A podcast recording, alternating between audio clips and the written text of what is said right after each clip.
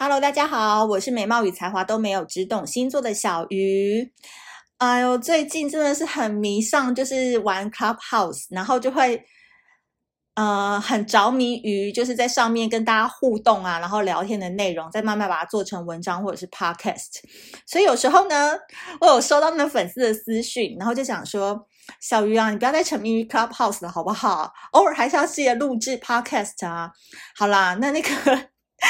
也是有点对不起大家啦，可可能那个 podcast 的更新时间就有点慢了。那我的团队跟铁粉们呢，都有提醒我说要记得回来好好经营 podcast 的频道。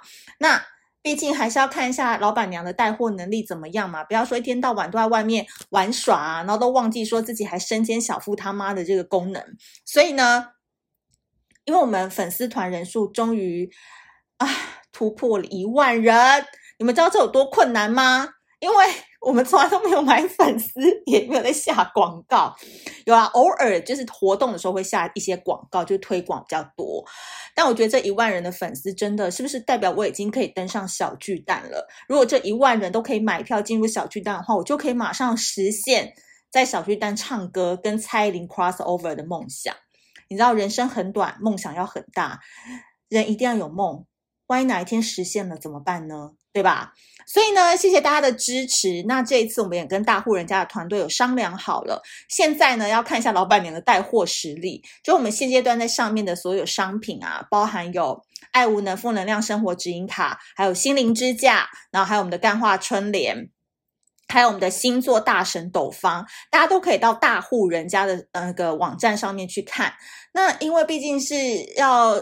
还一下那个感情债嘛，所以现在如果你们购买的话，就开放有一个月的时间，你们输入我专属的折扣码，老板娘专属的折扣码 y y u u 零九一四 y y u u 零九一四就可以获得五十块的那个抵抵扣金，所以呢。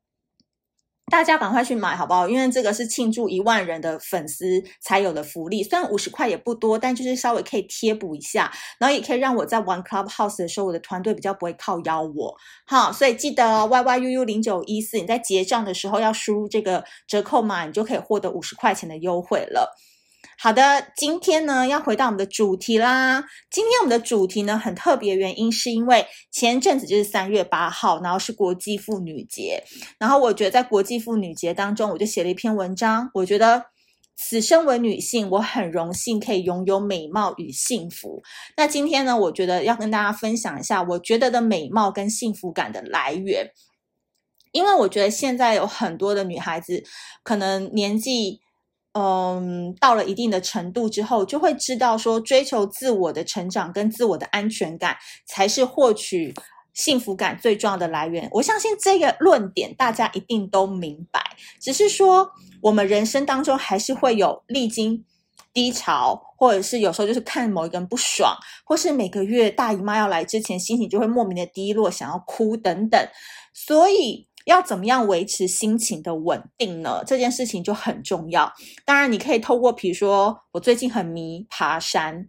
我跟你讲，我以前真的是是痛恨任何户外运动的人，就是我会觉得很很累啦，就是很怕累，然后不想要去户外运动。但是不是到了三十六岁之后就开始想要接近大自然了？我也不知道。反正因为最近我们我的那个经纪人跟他的先生就是很迷爬山，然后就是想要爬遍所有台北市的山。那既然他们就邀约我，然后又有开车可以去，我就一起去。然后没想到去他们爬了几次之后，每一次爬他先生就是一个双鱼男，然后他都会往就是。一直想要展现他的雄风，你知道吗？他就是会抛下我们的所有人，然后他就是往前冲，就说这一点都不难，我用跑的，我到前面去等你们。然后他一第一次去爬，就带我们去爬那个新店的大桶山。原本以为就是一个很 chill day，就是可以你知道带着橘子、带着水果、带着陈皮梅，就是一个很悠闲的时光。但没想到那个大桶山，我的妈呀，根本就是一个原住民那种厉害的角色才能爬的那种。高山越岭，诶，你知道那天那个每一个台阶，它的间隔大概就是半公尺吧，就你腿的大腿骨都要跨超高才能跨越那个台阶，然后又有点下雨过后的湿滑，然后重点是跟我一起爬另外一个男的，他爬一爬就突然很肚子痛，然后我就说，你的肚子痛是因为不舒服，还是你想要上厕所？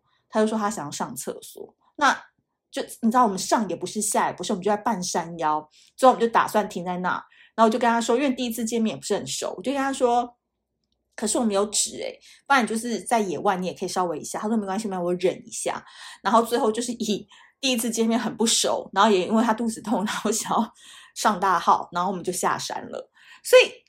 就是你知道，第一次去真的不能去像新店大统山这种山，因为真的是太难了。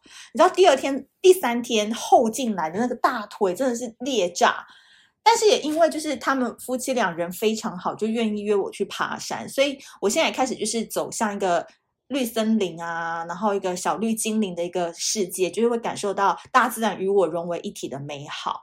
所以我觉得蛮鼓励大家，就是可以爬山，然后一定要爬到点汗，要流汗跟喘气，因为你瞬间会发现说，你晚上去吃鸡汤的时候 就会吃的特别多。因为通常我们 ending 的行程就会去找一家野味餐厅大吃特吃。没有啊，就是真的适当的流汗，皮肤会变好，然后整个人心情也会变好。我觉得就是这件事情，我还蛮希望他们夫妇就每一周都可以约我一起去的。所以啦，呃，这是我最近发现一个让自己还蛮开心的方法，就去爬山，或者是说有时候下午工作完了，大概四五点，然后我可能就会去，因为我们家住在就是河堤旁边，所以我可能也会去河堤那边走一走，然后大概走半个小时，我也觉得蛮好的。然后我不喜欢太多人，就是太多人。在那边运动的地方，所以合体就是慢慢的走，我觉得还不错。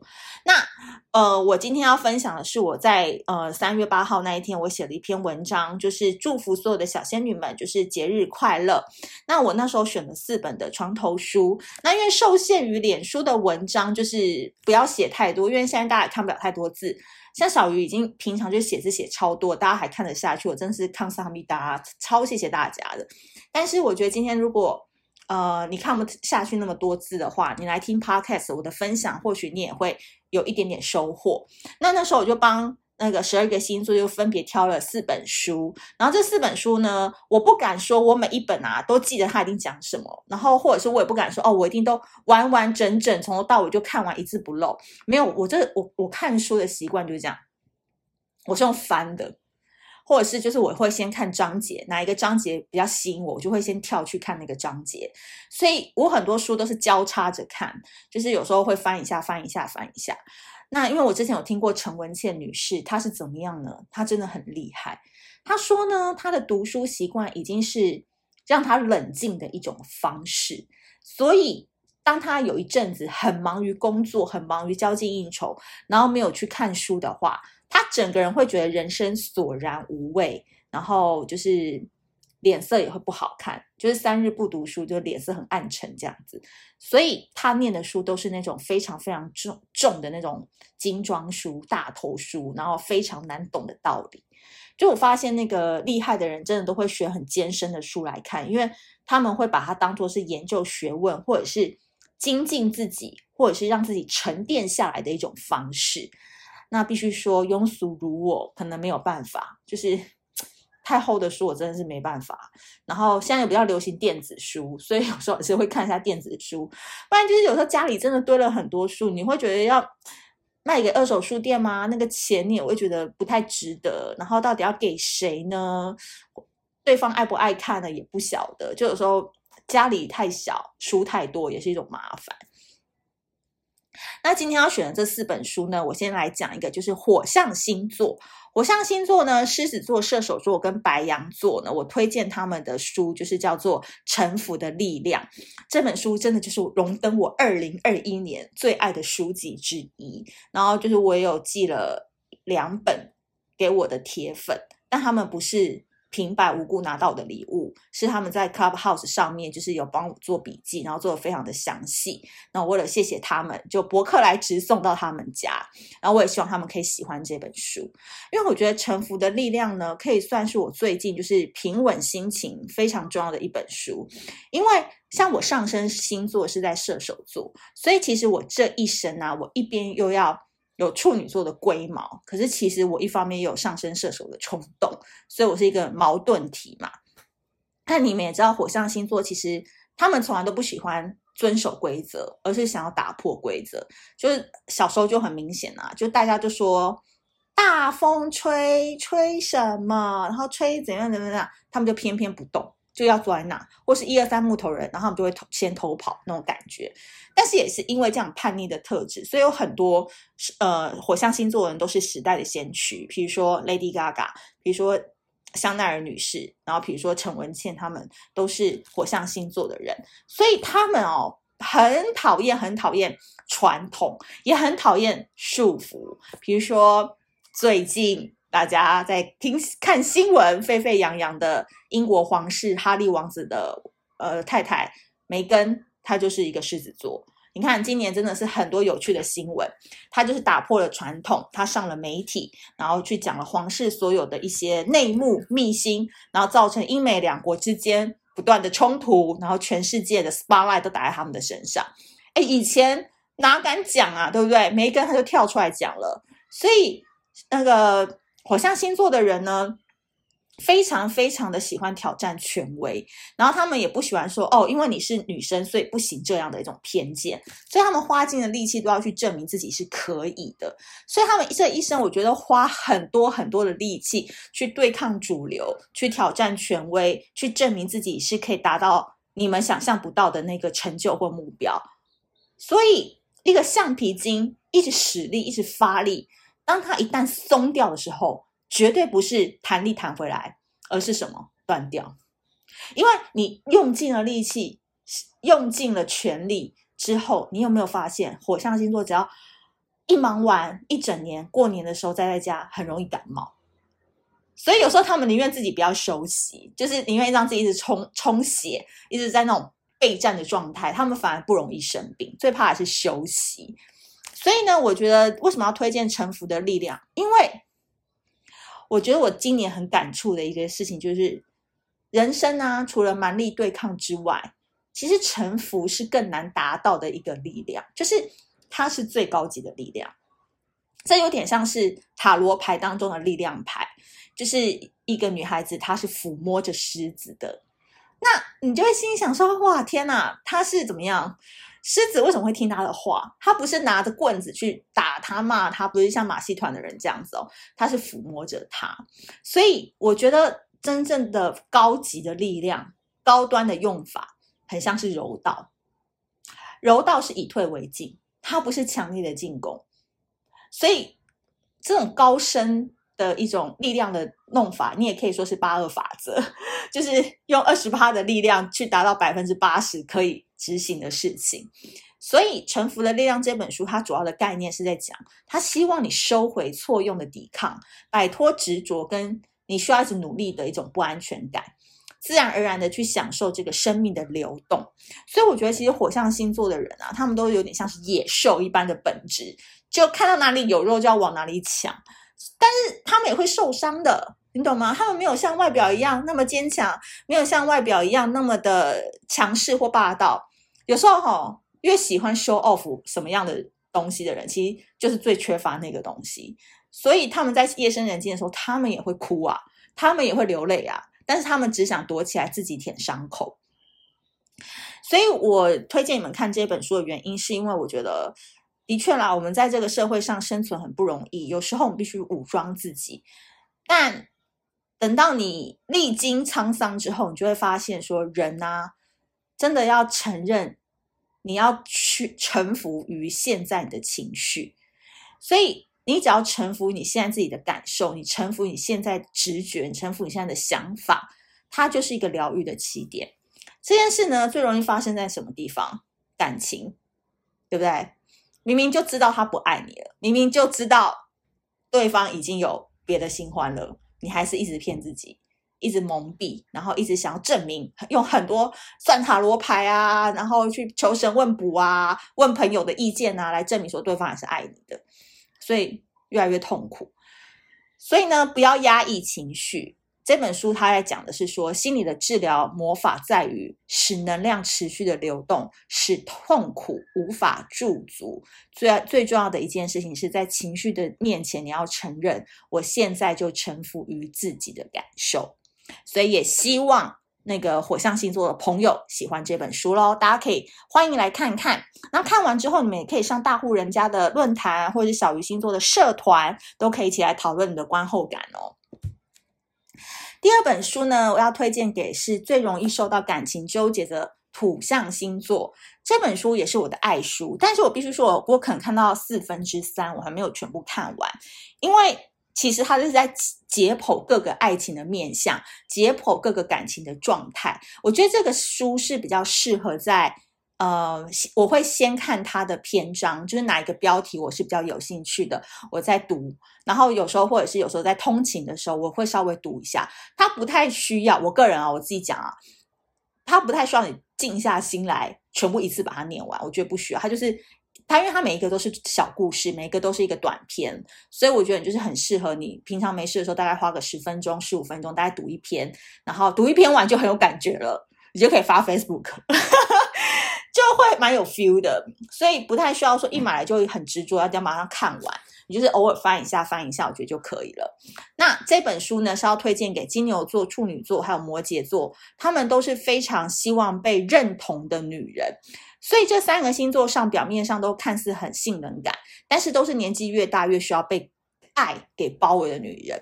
所以我要推荐他们的书，叫做是陈陈雪写的，不是所有的亲密关系都叫做爱情。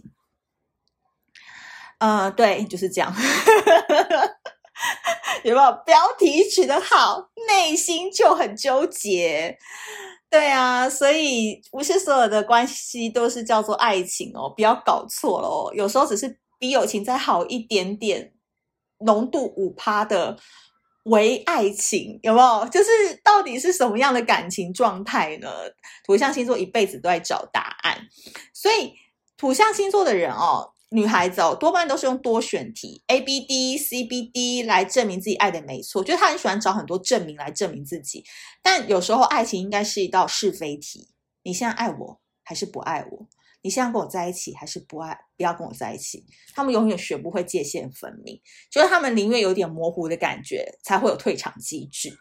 所以呢，这本书我觉得就像里面所写的，他是希望你在爱情里面温柔练习。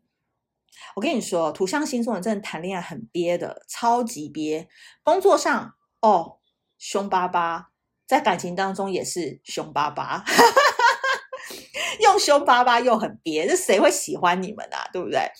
所以呢，你必须要先了解，就是人跟人建立关系，其实最重要的就是一个桥梁。那这个桥是呃呃。呃，关渡大桥还是一个小桥流水的小桥，就是它长度到底要多长？其实有时候是要靠双方一起经营的，而不是说你在船的一边，呃，你在桥的另外一边自己想要逐过去，但对方一直禁止你逐过来，然后你你自己单方面的努力是没有用的。但是我觉得你你在不断的练习当中，你可以理解有些人就是适合。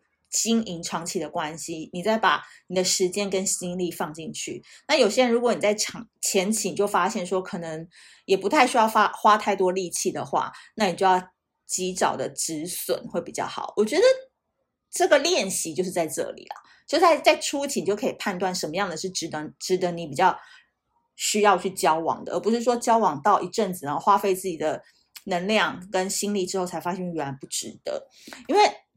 其实爱情这件事情，也只有两个人愿意往同一个方向走，才能真正的走在一起。所以在爱情面前，土象星座往往都是你知道写不出答案的囧孩子。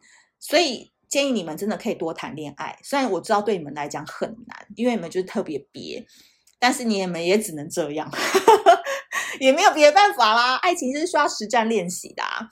所以呢，这本书可以推荐给大家，叫做《不是所有的亲密关系都叫做爱情》。希望土象的小仙女们都可以好好捧着自己的心，不要刻意忽略曾经爱过的事实，也不要自欺欺人。你的心还是要清澈透明。好的，希望你们喜欢喽。